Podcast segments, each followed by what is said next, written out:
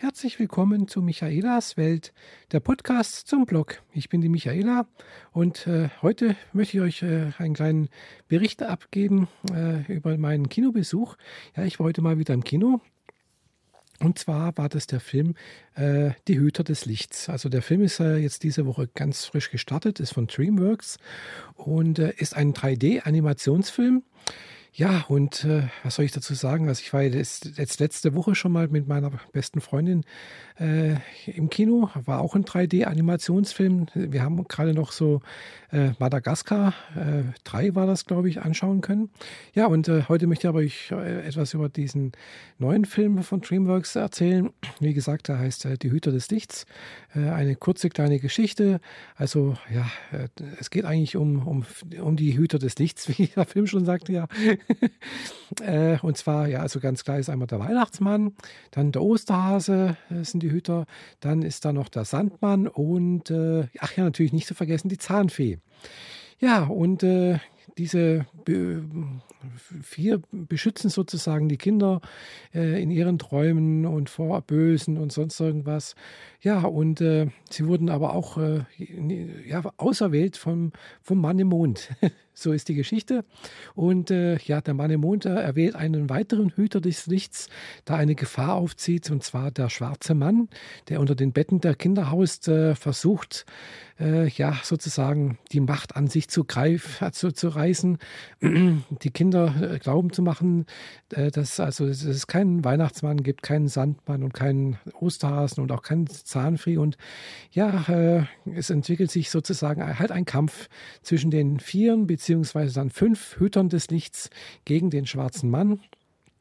Und äh, das ist sehr, sehr spannend, äh, ja, finde ich gemacht, sehr, ja, äh, auch sehr emotional irgendwie, weil dieser neue Hüter des Lichts, den da äh, in, in, diesem Film der Mann im Mond sozusagen auserwählt, das ist Jack Frost, äh, ein ja, ein Junge, der, ja, ich möchte jetzt nicht zu viel verraten, wie er zum Hüter des Lichts wurde, wie, beziehungsweise wie er zu Jack Frost wurde, weil das darum geht es eigentlich ja in diesem Film auch mit um, um Erinnerungen, um Ängste, Überwindung der eigenen Ängste und so weiter und so fort, weil gerade der, der schwarze Mann spielt halt eben mit den Ängsten der Kinder und äh, ja, äh, hat einen ganz tollen äh, Ende, finde ich, also äh, wo es halt eben darum geht, ja, seine eigenen Ängste zu besiegen gegen seine Ängste, ja, äh, sie nicht, nicht, sich nicht von seinen eigenen Ängsten beherrschen zu lassen.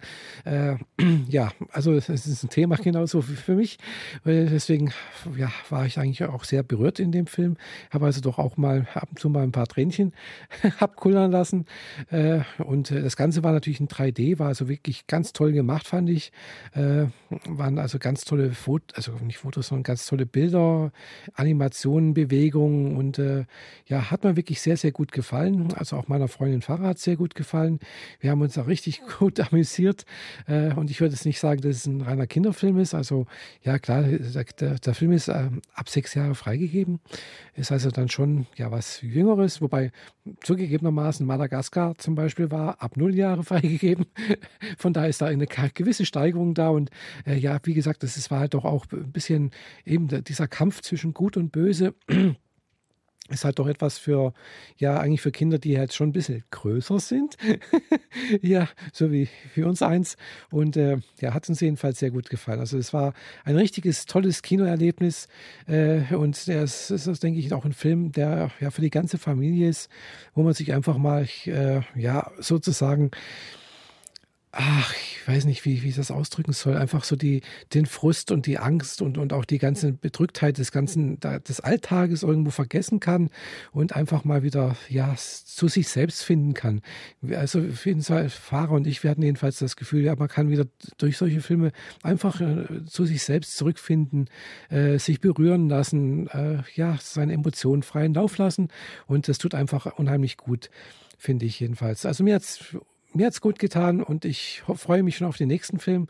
Äh, es kommen jetzt gerade vor Weihnachten doch einige tolle Filme raus, alle auch in 3D. Und äh, ja, mal sehen. Ich hoffe, dass ich mit meiner bekannten Fahrer nächste Woche nochmal den nächsten Film anschauen kann.